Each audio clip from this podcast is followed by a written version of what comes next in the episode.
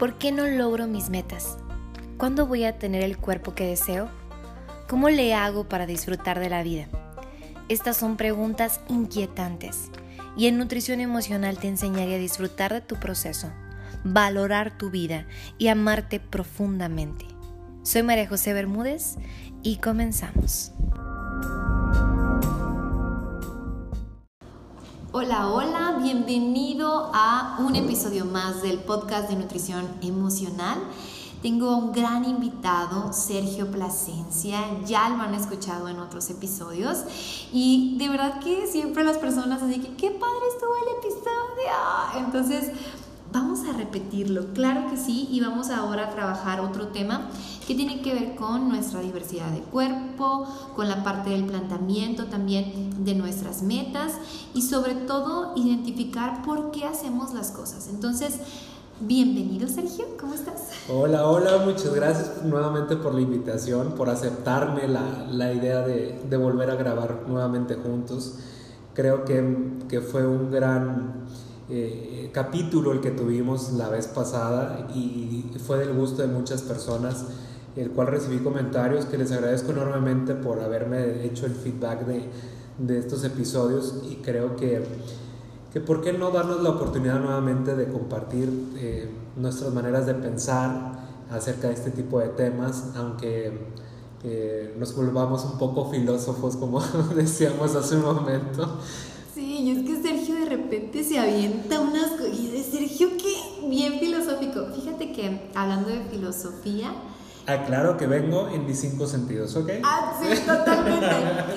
es eso, ¿no? De, si hay como la parte de, de, ser filosóficos, es eso, dialogar y dentro del diálogo el cuestionamiento y dentro del cuestionamiento se dan estas nuevas ideas, ¿no? Entonces yo creo que eso es lo que promueve la parte del diálogo y eso me, me, gusta, o sea, vamos a filosofar, se me hace bien bonito eso. sí, porque no, no, sabemos ni siquiera de dónde eh, escogemos las palabras que vamos a decirles al público, a quienes nos están escuchando, incluso en una plática personal, one to one, como dicen, eh, donde prácticamente yo creo que cuando sueltas el, el mecanismo de, de dictar alguna frase, parafrasear algo que leíste, eh, a veces se vuelve algo como un, lenguaje muy personal y que empiezas a compartir con las personas y de repente dices, yo dije eso.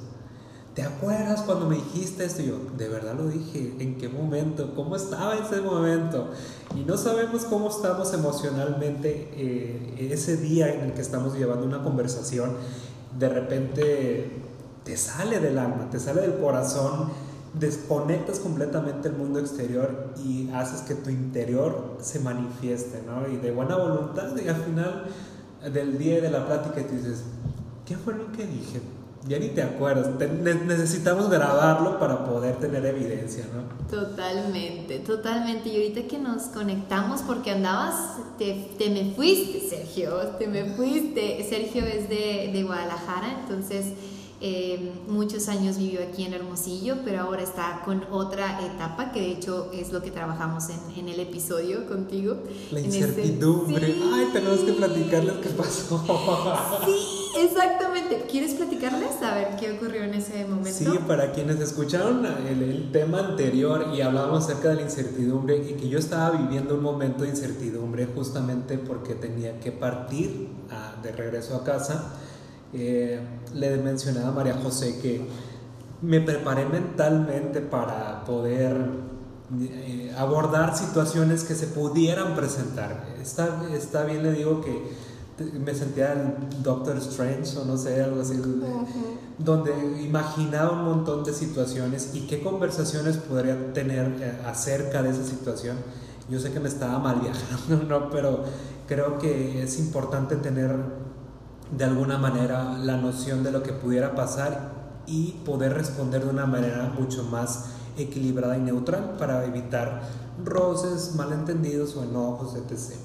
Pero le digo que pasó algo muy curioso porque yo iba preparado para estas situaciones y al final eh, no sucedió absolutamente nada. Me preparé para hacer todo menos nada y terminé haciendo nada de lo que yo pensaba hacer. Entonces, ah, que de hecho también esto es lo que vamos a trabajar en este tema, ¿no? Pero en este episodio.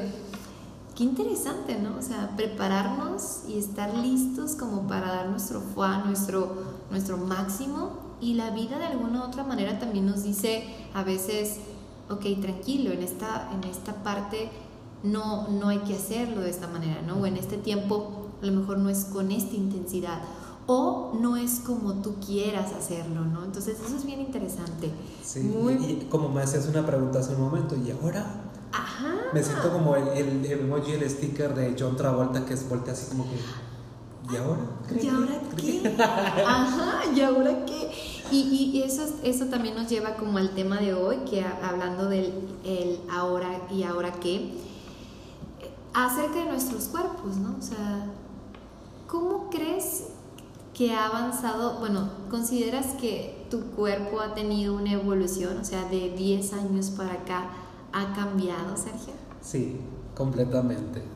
Eh, eh, estaba recordando a través de fotografías, no sé si a ustedes que nos escuchan, les ha pasado que están en, su rollo fotográfico, en, su celular o en, su computadora, y de repente empiezan a observar el, el yo anterior donde ustedes se encontraban y cómo se encontraban en ese momento. Eh, le, comento a María José que estuvo observando algunas fotos cuando estaba haciendo maratones, estaba en, en una rutina mucho más eh, disciplinada acerca del ejercicio, la alimentación.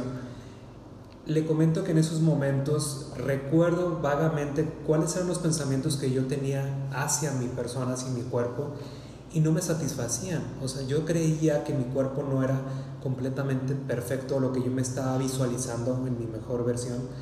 Y ahora que estoy eh, un poco más voluminoso que en, aquellos que, en aquellos entonces, digo que realmente eh, me estaba, eh, pues no sé, visualizando de una manera distinta a lo que en realidad era.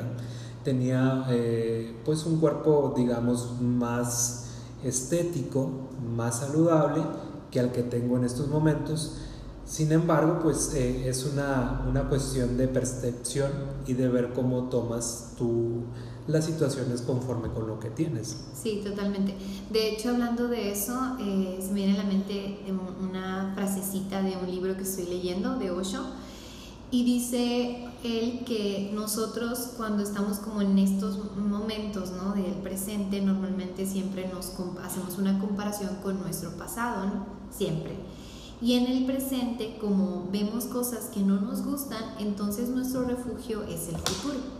Entonces es ahí donde viajamos entre el pasado y el futuro y por lo tanto el presente nunca lo, lo vemos como lo mejor, ¿no? sino que hasta ahora que pasan los años y que tú dices a esta comparación, entonces volvemos a hacer un análisis del pasado y dice 8, somos, em, somos presas, ¿no? somos... Eh, como esclavos del pasado y de alguna u otra manera no, nos refugiamos en el futuro, o sea, presas como esclavos del pasado porque no podemos hacer nada, pero siempre como que el futuro lo, lo queremos, lo queremos ver siempre como que bien, bien, ¿no? Y hay ciertas frases como por ejemplo, lo mejor estar por venir, que, que es algo que muchos eh, utilizamos y que nos reflejan eso, ¿no? Como que el futuro siempre nos da como más consuelo y más tranquilidad, ¿no? Entonces a lo mejor por... El deseo y la esperanza, o sea, ese pensamiento de esperanza y de fe en un futuro eh,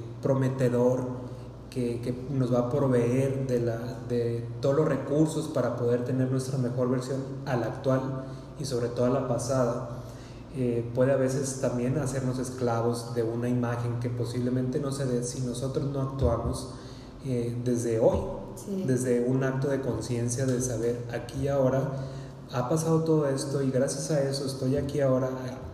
¿Qué es lo que quiero a partir de ahora? ¿No? Entonces sí se vuelve como un, un desafío interesante para poder eh, determinar qué situaciones y qué momentos estaban anteriormente para poder tener esa versión física o esa versión mental y qué situaciones son las que tenemos actual. Porque si nosotros detectamos qué es aquello que no queremos repetir posiblemente un futuro, ya no se va a repetir. Pero si no aprendemos de eso, pues estamos prácticamente destinados a volverlo a repetir. De ahí que vienen los ciclos, ¿no? De que se vuelve a repetir, escribir, se nos volvemos a ciclar en situaciones que no podemos este, resolver de una manera. Y es con lo mismo con los cuerpos. Estás delgado un momento, pero después situaciones te hacen eh, perderte un poco de la rutina, de la disciplina y tienes tiendes a, engordar o a enflacar dependiendo de la situación y después vuelves a retomar eh, la disciplina porque ya te hiciste consciente que esas situaciones o esos momentos no te estaban beneficiando para lo que tú estás visualizando de ti mismo y probablemente pues ya vuelves a retomar, ¿no? Eh, el caso, por ejemplo, ahorita muy sonado de las redes sociales de Vanessa Guzmán, la ex belleza de, reina de belleza, donde ella dice, bueno, pues yo tenía una versión de una figura estética, pero que iba a la situación de un concurso de belleza. Ahora soy criticada por el simple hecho de tener un cuerpo fitness, porque ella concursa en, esto de los Mr. Fitness, Miss Fitness, y, ganó el concurso, ¿no? Entonces, eh, ella ha sido fuertemente criticada porque pues ahora ella decidió que esa es su versión y que es lo que ella quiere trabajar, pero pues para quienes vemos un cuerpo, decir, somos muy buenos para criticarlos de manera sentada y atrás, atrás de una pantalla, no vemos el sacrificio y la disciplina que implica tener un cuerpo de eso. El ir por una medalla o el ir por, por un premio simplemente es para concretar ese deseo de haber llegado a tener ese cuerpo y decir, valió cada uno de los minutos que le invertía de todo esto. Sí, y de hecho entonces ahí entra el tema de diversidad de cuerpo, ¿no? O sea, entra el tema de, la aceptación de nuestro cuerpo que personas, eh, muchas personas lo confunden con el hecho de, ser como que, les valga, o sea, las personas que lo utilizan como mal, ¿no? Es como, ah, les vale su cuerpo y no se cuidan, ¿no? Y realmente no, es, es una parte de, vamos a aceptarnos tal cual somos, porque hace no muchos años, pero sí desde hace, no sé, unos 10, 5 años atrás, eh, se, ha, se, ha, venido manifestando, ¿no? Como tallas extras, como la parte de, ok, no pasa nada. Y de hecho hay como ciertas reflexiones, Sergio, que dice, en cuestión de las tallas, ¿no? Y la diversidad. Que me voy, tú me hablaste como un lado fitness, eso también es diversidad de cuerpo. Claro. Pero a veces como no entra en nuestros parámetros de belleza, como que ahí es donde somos muy dados a, a, a criticar. Lo mismo sucede con la gordura. ¿no? O sea, decimos, no, esto no puede ser posible. Y no, o sea, todos somos libres de vestir, todos somos libres de ser, todos somos libres independientemente del cuerpo. A mí me gusta una frase, no me acuerdo dónde la leí, yo la escuché, que dice, yo soy más que mi mente y soy más que mi cuerpo. O sea, a veces creemos que nuestro cuerpo es una limitante para hacer cosas y decimos cuando baje de peso o cuando me vuelva fitness o cuando en el futuro, ahí es donde queremos hacer a lo mejor cosas que, sean buenas para nosotros, pero realmente no. Entonces, la diversidad de cuerpos ya está aquí, ya está aquí, o sea, ya. Si tú estás lado fitness, si tú estás en lado con sobrepeso este, u obesidad, eh, la parte de la, o con la celulitis, ya está. Hay que, hay que amarnos y hay que aprender a amarnos tal cual somos. ¿Es muy difícil? Claro. ¿Va a haber críticas si te pones un bikini? Claro, porque nuestra mente es pequeña, porque nada más estamos concentrados a, a, lo físico, a lo que vemos, no a nuestra esencia, ¿no? Entonces sí. De ahí vienen muchos eh, eh, movimientos como el body positive, claro. que es donde muchas marcas están dándole apertura a que los, cualquier forma, cualquier cuerpo y su forma puede ser eh, incluido en, en todas estas eh, cuestiones de mercadotecnia y de consumismo que tenemos día a día. A día. Eh, pero el body positive no solo es como, ay, acepto tu cuerpo solamente, pues acepto quién eres detrás o dentro de ese cuerpo. Porque no, no podemos a veces, eh, quizás no imaginamos el, el alcance que tienen nuestras palabras cuando las emitimos para alguien que está en un cuerpo grande, obeso o delgado inclusive, eh, cómo pueden llegar a herir inclusive. No sabemos qué situaciones tienen eh, en su vida como para poder decir, eh, pues el cuerpo que tienes por alguna razón. A veces lo que no manifestamos con palabras, el cuerpo lo hace. A veces puede ser una, una retención no solo de líquidos, sino de emociones que no, que no pueden compartir por temor, por miedo, por, por vergüenza inclusive, y el cuerpo mismo va reflejando eso. Entonces, el ser body positive no es como te acepto solamente como el, el, cuerpo, sino te acepto a ti y te abrazo y te tengo aquí conmigo. Vamos a, a, seguir trabajando con eso, como sociedad, como amigos, como pareja, como familia.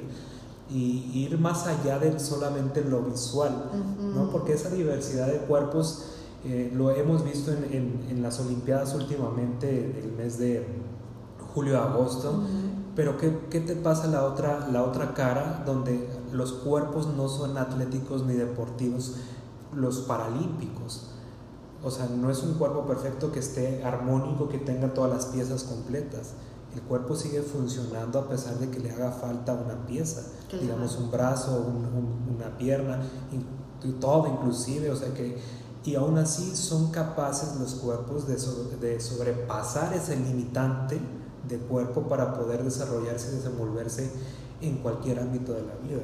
Sí, totalmente. Wow. De hecho, hablando de los Juegos Olímpicos, este, fueron muy criticados unos críticos de, España, españoles que en plena transmisión se rieron de un nadador, de una, no sé si supiste, un nadador, este, no me acuerdo cómo se llama porque tiene un nombre así bien difícil, pero era como de Corea, algo así. Entonces eh, estaba arriba de peso, como de lo que he esperado de, de los nadadores. Exacto. Uh -huh, de lo que esperamos, ¿no? Como luzcan. Y súper bien, se llevó su medalla para, para, su país, ¿no? O sea, ganó, o, o rompió un récord en su país, algo. Y, y, los, y los críticos, o sea, cuando lo vieron, estaban unas carcajadas por el micrófono, estaban de que, así como que, ay, mira, está gordito, ¿no? Así como que eran unos españoles y fueron muy criticados precisamente por este movimiento de body positive. O sea, me, me agrada cómo la sociedad también ya estamos despertando, ¿no? O sea, ya somos más defensores de, de, de esos comentarios, ¿no? Y creo que también somos más cuidadosos. Sí, ya, ya recordé, me acuerdo, mmm, creo que era de no estoy seguro si de, de Myanmar o de Ajá. Turquía, una, Algo, un país. Sí, un país ahí. Fue, creo que fue el único representante sí. o algo así. Y siento yo que la historia que viene detrás de ese cuerpo, que, como, que comúnmente comparamos con el resto, eh, es, tiene mucho más trascendencia y mucho más valor como ser humano el hecho de que haya sido el primero, el único en haberlo hecho y haber recorrido a nivel mundial con una presentación de, de, de esta magnitud y decir, hey, muchas felicidades, no cualquiera de tu país lo pudo lograr. Pues. Uh -huh. Y no importa cómo te hayas presentado, el hecho de que hayas tenido la fuerza de voluntad, el espíritu eh, deportivo para poder presentarte, creo que va más allá de una sola presea, una medalla de oro, plata o bronce, ¿no? Uh -huh. O sea, yo sé, el cuerpo tiene sus, sus variantes, tiene sus limitantes y a veces rompemos récords, ¿no? Porque muchas veces ir a unas Olimpiadas es ir a,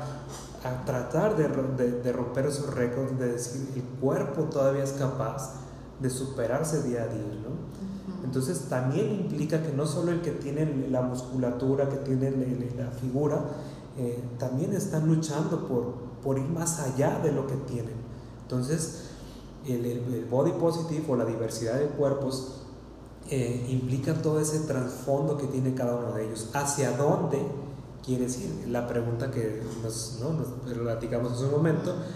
Ahora tengo este cuerpo, ahora tengo este deporte y ahora, y ahora. O sea, ¿para qué lo quiero? O sea, ¿qué quiero con ese cuerpo? ¿Qué quiero ser yo? ¿Cómo me quiero sentir yo? Con ese cuerpo. O sea, tal vez la moda o las cortes de, de, de telas de, de ciertos eh, ropa no encajen de la misma manera en todos los cuerpos. Precisamente para eso se, se realizan patrones diferentes para poder darle, este, ahora sí que cubrir, cubrir el cuerpo de las personas, pero ahora te cubrieron con ropa y qué quieres proyectar con esa ropa. O sea, tu cuerpo ya está, tu ropa ya está. ¿Y ahora? ¿Y ahora qué vas a hacer con eso? ¿A dónde te va a llevar? ¿Quieres proyectar seguridad? ¿Quieres proyectar conocimiento? ¿Quieres proyectar profesionalismo? ¿Qué quieres proyectar? Y, no, y muchas veces pues hay especialistas en el, en el tema acerca de qué colores usar, qué formas usar. Y hay filosofías enteras de, inclusive, ¿no? De cómo usar la ropa, dónde usarla y cómo, qué, cómo elegirla. Pero, ¿qué quieres hacer con ella? Ajá, de ahí entra, o sea, totalmente, ¿no? Y ahora qué, pues, esto, fíjate, a mí me pasa mucho en consulta. Yo les pregunto a los pacientes y les digo, bueno, ¿qué, ¿cuál es tu objetivo? No, pues mi objetivo es bajar de peso. Ajá. ¿Y para qué? ¿No? ¿Para qué quieres bajar de peso? Y muchos me dicen, no, pues es que tengo una fiesta. No, para mí es un foco rojo.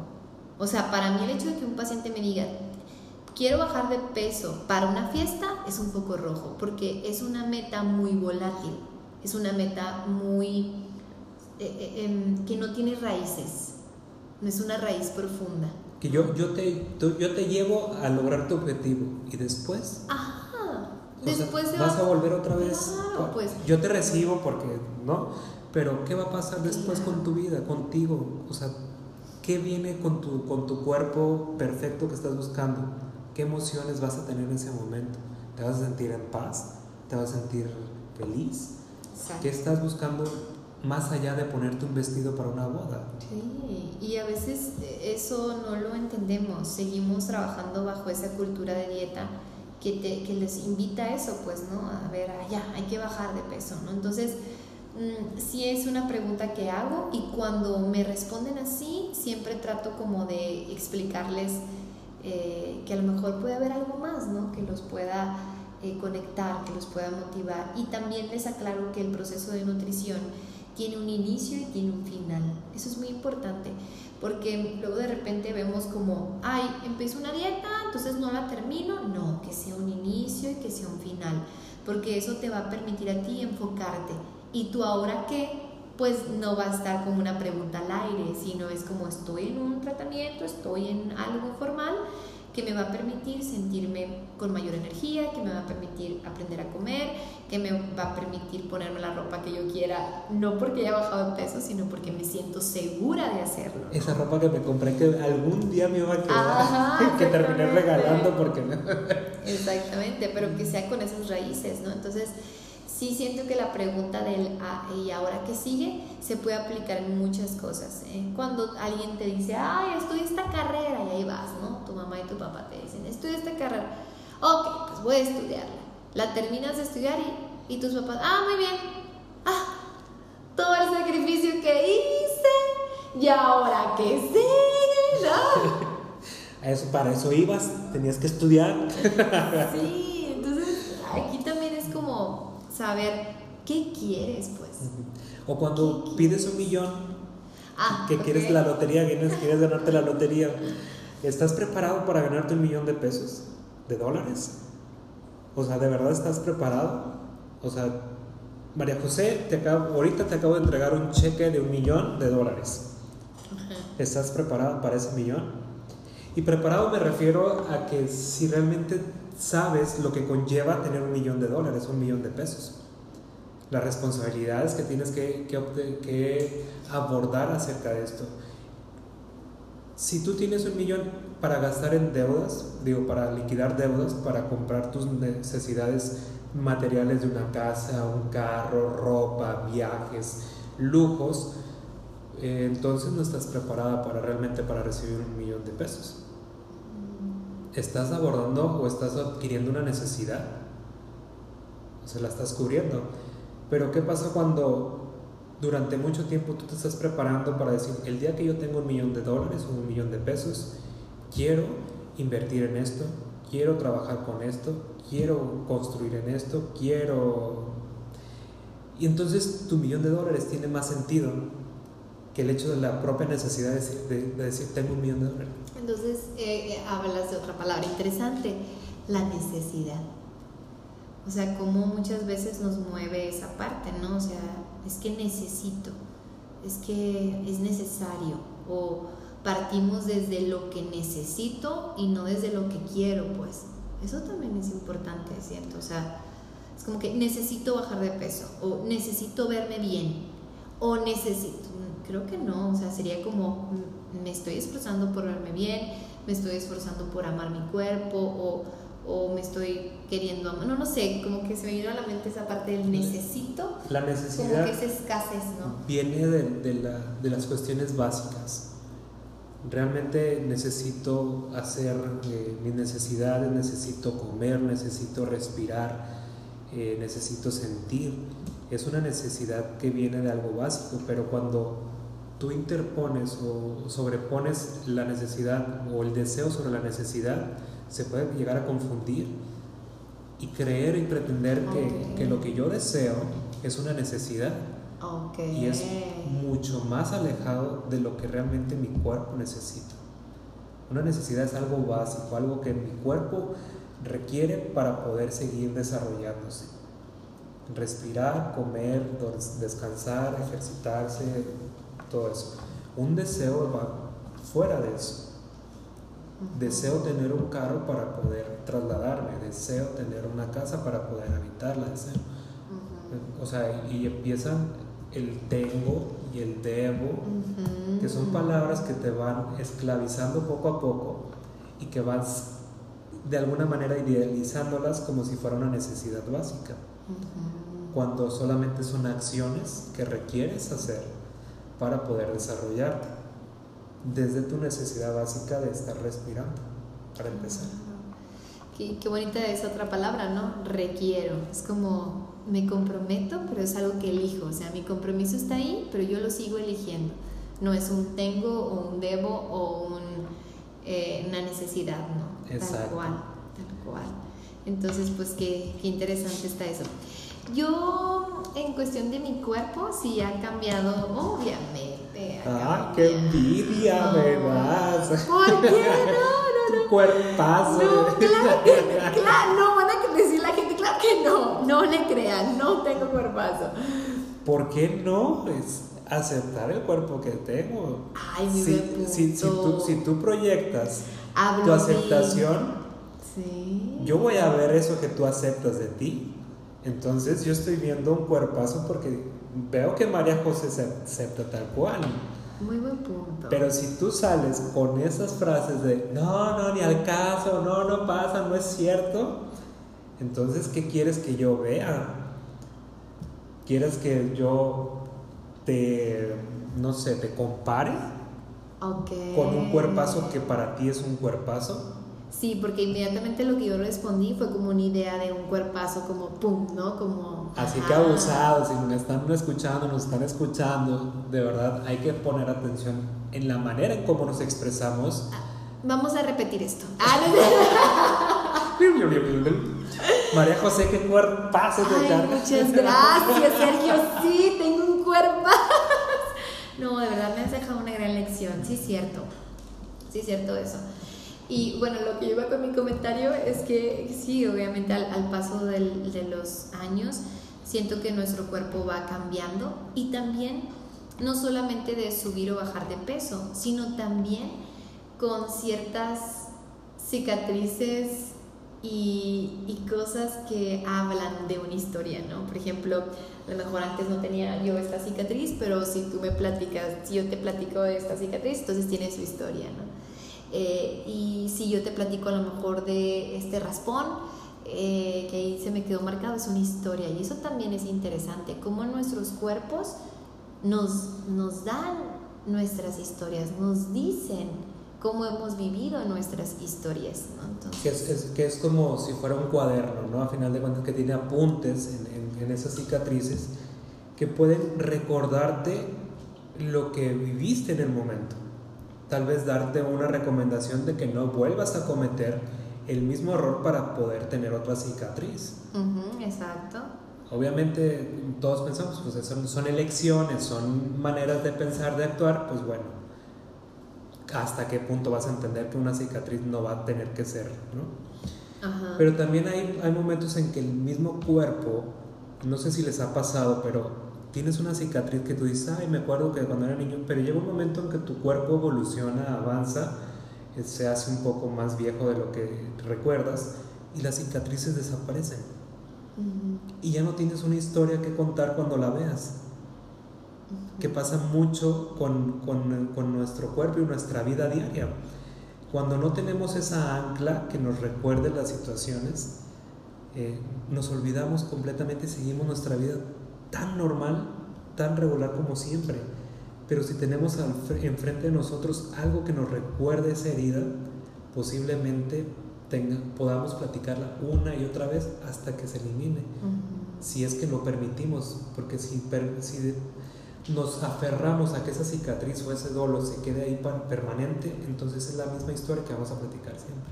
Sí, totalmente. Entonces, ese cuerpo pues es cosa curiosa. sí, Manifiesta lo que las emociones a veces no. Sí, maravilloso. Y también la forma en cómo le hablemos a nuestro cuerpo, ¿no? Claro. hombre, yo ahorita, y mira, un cuerpazo, ya, mira, me lo estoy creyendo cada vez más. Para quienes no nos están viendo, porque sé que no nos ven, María José ahorita está frente a un espejo en la pared declarando cosas positivas de sí misma y el cuerpo que tiene. O sea, muchachos, háganlo día a día. Totalmente, totalmente. Sí lo voy a hacer, sí lo voy a aplicar porque sí siento que para mí obviamente la parte de la autoestima y el amor propio ha sido un descubrimiento, ¿no? O sea, sí ha sido una forma en la que yo he estado trabajando en eso, no, no de ahorita, ¿no? No de ahorita a raíz de ser nutrióloga o de trabajar con las personas, no, sino de toda mi vida, ¿no? Entonces, este, yo crecí en un ambiente donde siempre mis, mis tías, mi mamá, mi, mi, abuela estaban a dieta y, ¿no? O sea, siempre con esa parte de mucho, de que tienes que cuidarte y no puedes subir de peso y no puedes comer esto. Entonces, sí, sí creo que ha sido desde hace, desde hace mucho tiempo, ¿no? Y se me olvidó lo que te iba a decir de, de, lo que decíamos ahorita de las afirmaciones del cuerpo. Claro, es, es muy, muy bueno como tener estas afirmaciones. Pero bueno, eh, esa era la parte, ¿no? Como de hay que empezar a trabajar con, con nosotros. Te quería decir algo, pero luego me fui.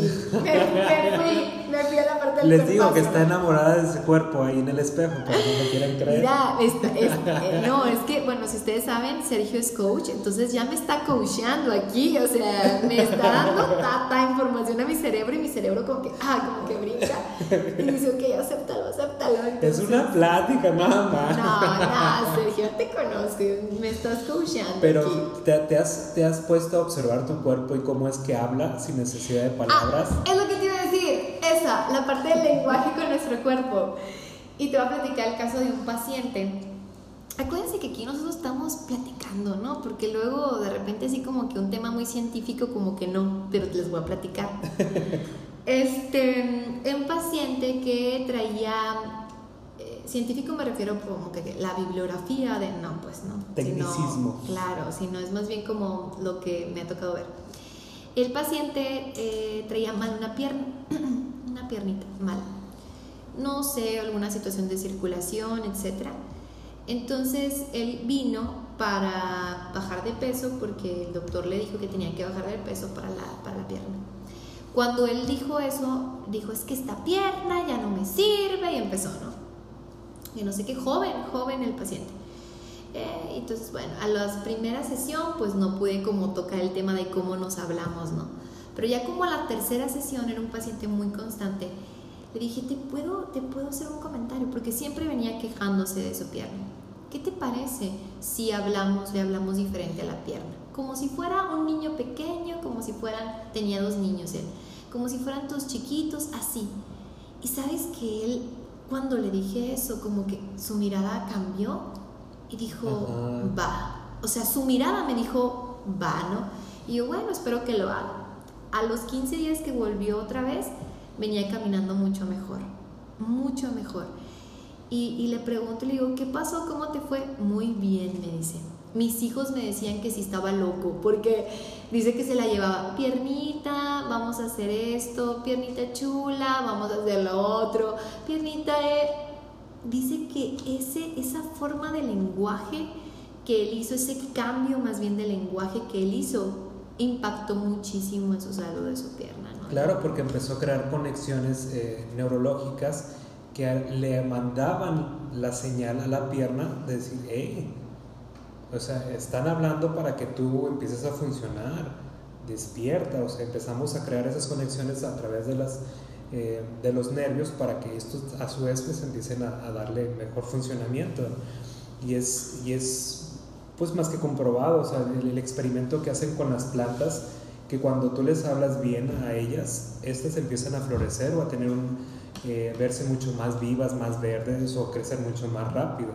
Es un ejemplo que tanto como las plantas, como los animales, como entre otras, incluso en los ex experimentos con ratas, algunas les hablan bonito y otras les hablan mal, y las que les hablan mal empiezan a enfermarse, sin necesidad de darles... Eh, envenenar, pues, envenenar ni nada, simplemente con la misma agua, la misma comida, pero incluso pues el, el hecho del lenguaje que tú manifiestas o que tú hablas hacia tu cuerpo, pues puede provocar que sane o no. Ahorita con estas cuestiones del COVID, eh, he estado observando que muchos de los que pues tratan el tema, ¿no? En, en general, en, en, lo que yo entendí, es que las emociones son un factor muy importante y determinante para la evolución positiva o la, sanación de, de esta enfermedad. Cuando tú hablas bien, eh, tratas bien tus emociones, es mucho más probable que sales de manera espontánea o más fácil que aquellos que están eh, viviendo con el miedo de lo que pudiera pasar. Uh -huh. O sea, cuando tú tienes un miedo, las emociones empiezan a, a crearte una, una, sensación de que no puedes con eso. Y las células y todas las eh, conexiones neuronales empiezan a, a, ir en contra de tu propio cuerpo porque tu, pro, tu, propio pensamiento está siendo debilitado por un temor. Pero cuando empiezas a ser positivo, empiezas a, hacer declaraciones mucho más efectivas, más positivas, pues tu cuerpo empieza a reaccionar de una manera distinta. Incluso cuando nosotros hacemos, eh, échale ganas, vamos, venga, así se puede, así se sí. puede. Y, y, y, sacas esa energía y esa adrenalina que te hace moverte y dices, eh, sí se puede. O sea, realmente el sí se puede es una manera de, de, ejemplificar que cuando te hablas positivo, pues puedes mejorar uh -huh. eh, tu condición cual sea, ¿no? De salud física, mental, espiritual, ¿no? Entonces, uh -huh. creo que va de la mano con todo esto que hemos hablado, que, que el body positivo, la diversidad de cuerpos y la hora que, pues tiene mucho, implica, tiene mucho que ver con el pensamiento que tenemos en ese momento. Uh -huh. Entonces, eh, el lenguaje de nuestro cuerpo, el estar en apertura, de estar abiertos a, a recibir información, a poder brindar amor, eh, información, pues eh, también el mismo cuerpo habla por sí solo. Te dice qué tan, qué tan abierto está a, a, a, ser receptor y qué tan abierto está a ser un emisor ¿no? de, de energía o energía cuando tú te sientes en esas energías de que, ay, no, qué cansado estar con esta persona, ay, como que no siento conexión, ay, como que es precisamente porque también el mismo cuerpo con el que estás conviviendo no está en apertura o no está dirigiéndose hacia contigo, está, bueno, es, eso podemos hacerlo en otro tema si tú okay. Me apunto para... Pero el cuerpo en sí habla por sí solo, ese como le llamamos el lenguaje no verbal que es cuando lo que no puedes decir con palabras lo dices a través de tu cuerpo. Y tu cuerpo a su vez empieza a manifestar lo que no quieres decir, por olores, por sudoración, por segregación de, de grasa en la piel, por, eh, eh, ¿cómo se dice?, la dermatitis que te empieza a hacer granos, e incluso las verrugas, lunares, o sea, son cosas que, que se van manifestando poco a poco. Y, y por eso los doctores o los especialistas en la, en la, materia pueden detectar con mayor facilidad qué está pasando contigo, aunque tú no le quieras decir qué hiciste con, sí. con tu cuerpo, ¿no? Los nutriólogos, así como este, María José, pues se dan cuenta inmediatamente cuando el paciente dice, ay, no, sí comí mi, uh -huh. mis alimentos, pero pues el cuerpo está diciendo, no, uh -huh. no, me, los, no me los comí, ¿no? Entonces... Uh -huh detectas y pues ahora sí que María José, como cualquier profesional en la salud o en el cualquier área, va a llegar hasta donde el cliente lo permita. Sí, total. Entonces, eh, el, tu cuerpo pues es una manera de diversa de, de manifestar lo que está pasando, ¿no? Sí, y hablando de eso, fíjate, nosotros no- nos gusta mucho, a mi esposo y a mí, ir a los temazcal. Y, este, y en, un, en un temazcal dijeron algo que hemos estado implementando nosotros. Dice, la columna, voy a, voy a irme a como un- una parte más hippie, ¿no? Yo no hippie hoy, ¿no? Conste La que yo les dije que columna- con cinco sentidos. Sí, totalmente. Yo también, pero hippie. Y, y desde, entonces decía, decía, dijeron en el temazcal, dijeron, la columna es, ¿cómo dijeron? La, como el puente entre nuestro lado terrenal y nuestra conexión espiritual. ¿no? Entonces, observen, decía, decían en el temazcal, observen a las personas que andan siempre como que jorobados, como agachados, cuál es su actitud, ¿no? Entonces nosotros empezamos a notar, yo soy mucho, ¿no? Así como de, ay, siempre ando como que jorobadita.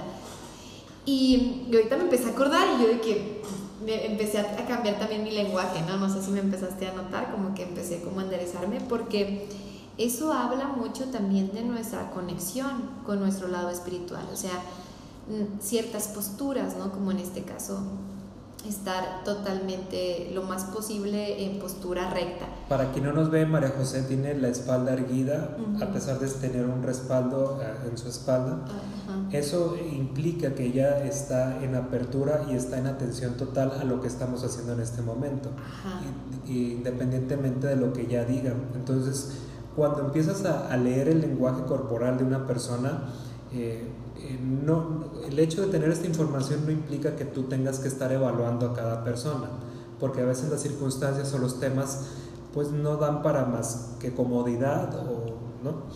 Pero en el caso que estamos ahorita y que ella está hablando es coherente con su postura y con lo que está diciendo. Entonces automáticamente tú puedes detectar que una persona eh, está siendo coherente, que está siendo certera, que está diciendo la verdad y que probablemente puedas tener un mejor resultado en la plática que estén llevando. Así como paréntesis. Sí, totalmente. Entonces nosotros empezamos a notar. Sí, Sergio también se puso. ok. Entonces, Eh, sus órdenes generales. totalmente, todos. Entonces empezamos a notar que cuando hacíamos oración antes de comer, porque es algo que acostumbramos, estábamos totalmente jorobados los dos. ¿No? Así súper jorobados, como Diosito, por favor, perdónanos, ¿no? Entonces a raíz de eso dijimos, no, no, no, no, nunca más vamos a, orar de esa manera. Vamos a orar derechitos, inclusive este, hasta levantamos nuestra cabeza como, como en señal como de respeto. O sea, fíjate. Levantamos nuestra cabeza, no agachamos la cabeza como nos han enseñado. A mí me enseñaron de pequeña que yo tenía que agachar la cabeza, ¿no? Para mostrar respeto a quien Ajá. está frente a ti. Pero con esto del lenguaje corporal, de todo lo que hemos visto, lo que nos confirmó el temazcal y de la forma en la que nos, nosotros nos reflejamos, yo digo, yo creo que Diosito no nos quiere ver así todos jorobados, porque así como que qué bonitos nos vemos, pues no. Entonces, eso demuestra como que poco poder, o sea, estar agachados. Y como estar erguidos, como que eso nos conecta. Entonces de ahí empezamos a hacer nuestras oraciones así, ¿no? acostumbramos a, y a veces a mí se me olvida porque yo tengo súper bien así de que hacia abajo, ¿no? Y, y, y, y Karen me, me, me, no, no, ay, sí, sí, entonces es como Te que, codea. sí, me codea y es como que tienes que estar derechita, vamos a orar y, y nuestra oración tiene que ser poderosa, entonces eso es algo bien bonito porque me, me gusta cómo el lenguaje corporal es también una forma de respeto, el decir aquí estoy, o sea, ¿no? En este caso nosotros creemos, ¿no? En este ser superior, no te lo digo para que ores, sino para que veas cómo tu lenguaje corporal tiene un impacto en tu día a día y en tus relaciones y tiene un impacto eh, en, en, las cosas con las que eh, aprendes y tiene un impacto con la vida, con la energía en general, ¿no? Entonces, bueno. Porque realmente estás buscando ser coherente con tu práctica eh, religiosa o tu práctica habitual con lo que estás predicando. O sea, por ejemplo, quienes hablando de, concursos de belleza o de modelaje, hay ciertas estructuras para poder erguir una postura, para poder eh, proyectar lo que o el diseñador o la modelo quieran hacer durante una pasarela. ¿Qué es lo que quieren proyectar? Pues seguridad, empoderamiento, eh, belleza. Entonces hay técnicas, hay maneras de poder eh, trabajar un cuerpo porque está siendo coherente el cuerpo en el lugar y en el, en el, ámbito donde se está desarrollando. Orar de una manera erguida en tu práctica eh, implica que eres coherente, o sea que estás dispuesta a abrirte a una oración, a una conexión con tu ser divino y a partir de ahí sentir, eh, sentirte plena y sentirte en paz de decir estoy haciendo lo que estoy predicando. O sea, y aparte pues ya tienes una mejor, comes hasta con mayor tranquilidad, ¿no? Pero creo que va por ahí las, las cuestiones de, de, esto del lenguaje, ¿no? Que tú misma vas a empezar a detectar que eres coherente. Totalmente. Sergio, ya llevamos, no puedo creer. ¿Qué? ¿A poco? Mucho tiempo, mucho tiempo. Sí en un siguiente episodio. Pero antes de despedirnos, eh, ¿qué te gustaría eh, decirles a las personas que nos están escuchando como una conclusión de lo que estamos viendo aquí? Ay, me gustaría decirles muchas cosas, pero creo que si les digo todo lo que quiero decirles, no vamos a acabar ni con el tema, ni con el tiempo, ni con nada. Totalmente. Eh, quiero, quiero retomar esto de, de que seamos coherentes, que seamos coherentes con lo que estamos pensando, eh, diciendo y haciendo. ¿sí? Lo que pienso, digo y hago tiene que llevar una coherencia. Pero también tengo que ser consciente, le decía a un amigo en la mañana, que tenemos que ser conscientes y responsables de lo que digamos y hagamos y las consecuencias que, que conlleve todo eso. Si nosotros predicamos eh, un mensaje de paz, un mensaje de, de amor, de respeto, de comunicación, tenemos que estar conscientes que lo que nosotros emitamos, ser responsables de las consecuencias que conlleven de ello. Esto lo decíamos por una conversación que se deben de llevar a cabo en todas las relaciones, como amigos, como eh, compañeros de trabajo, como pareja, familia, en donde tenemos que pausar un momento, pensar lo que vamos a decir, pero ser responsables de lo que suceda, de expresar, ¿no? No me siento bien, no, no estoy de acuerdo con lo que tú dices, no entiendo lo que tú dices, para poder evitar el hecho de suponer, el hecho de malos entendidos o dejar a la y se va las, las ideas, las cosas o los sentimientos. Para que cuando nosotros empecemos a encontrar esa coherencia y esa paz, esa tranquilidad, nuestro propio cuerpo empiece a trabajar por sí solo en compañía de una buena rutina este, de ejercicio, eh, de una buena alimentación, de una buena espiritualidad, de una buena práctica social y esto a su vez pues empezar a entender que somos parte de un todo y ese todo también es parte de nosotros. Totalmente. Eh, yo lo que a lo mejor cerraría sería como todos estamos en una conexión con nuestro cuerpo, tanto de cómo nos relacionamos. Estamos bien derechitos, ¿eh? Los dos estamos, empezamos así todos Frente al espejo. Y estamos bien derechitos. Que tiene pues obviamente un efecto en nosotros, que es importante las afirmaciones que nos digamos a nosotros mismos. Yo ahorita me llevo la de tengo un cuerpazo. y sí lo tengo. Y, en el, y, en el, y solamente con el objetivo de, pues tengo un cuerpo, ¿no? O sea, Claro que tengo un cuerpazo porque mi cuerpo me funciona bien, porque puedo caminar, porque puedo correr, porque puedo ver, porque puedo hacer todas mis funciones motrices adecuadamente. Entonces, claro que sí. Y, y también que cuando tengamos una meta, siempre sea una meta donde eh, no lleguemos a, bueno, ya llegué y ahora qué o sea, que, que, sea algo claro en cuestión de lo que queramos lograr y que sean cosas profundas que nos mantengan siempre en la sintonía de seguir trabajando en nosotros mismos. El trabajar en nosotros mismos, señoras y señores, nunca se acaba, nunca se acaba. Trabajo constante. Claro, no nos podemos graduar, aunque tengamos miles de diplomados, aunque tengamos miles de carreras, aunque tengamos miles de doctorados, el trabajo en nosotros mismos, el lenguaje hacia nosotros mismos, es un trabajo constante. Entonces, eso yo quería cerrar con esto. El único lugar donde podemos decir que vivimos es en nuestro cuerpo, así que hay que amarlo, respetarlo y cuidarlo hasta el día de nuestra muerte. Totalmente. Así como los votos de los matrimonios. ¿Te acuerdas cuando te casaste? Sí, ¡Qué emoción! ¡Qué emoción! luego se los voy a leer. No, les voy a platicar luego cómo nos dimos los votos, porque Cariel muy formal llega con los votos así, casi, casi computadora. Y cuando me tocan a mí, yo de que, ¡mis votos! Y me los saqué por ahí de quién sabe dónde, en una, en una hojita rosa. Así. En ¡Ay, no! Mi personalidad hablando, ¿no? Súper formal y yo de que más espontánea. Bueno, Sergio, muchas gracias por estar aquí en gracias este episodio. A ti. Muchas gracias. Gracias por la invitación, es un gusto estarte acompañando y compartiendo estos temas eh, desde nuestro corazón y con lo poco o mucho que sepamos a través de nuestra experiencia o conocimiento. Y creo que sería bueno vernos en un próximo episodio, no sé cuándo, pero el día que nos veamos hay que divertirnos transmitiendo este conocimiento. Totalmente. Y recuérdales, bueno, si ustedes quieren platicar con Sergio, si les gusta su energía y tienen ganas como de, quiero platicar con, con el, de esta situación que está pasando en mi vida, como, pues, como amigo, como eh, coach, como profesional. Eh, ¿Dónde te pueden seguir en redes? En mis redes sociales tengo mi fanpage que es Sergio Plasencia, ahí me pueden este, buscar, solicitar o mandar un mensaje.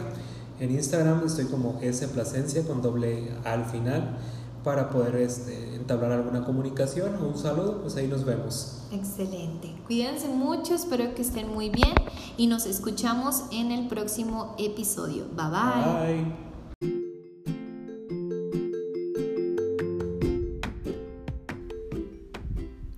Gracias por escuchar el episodio de Nutrición Emocional. Yo soy María José, tu nutrióloga emocional.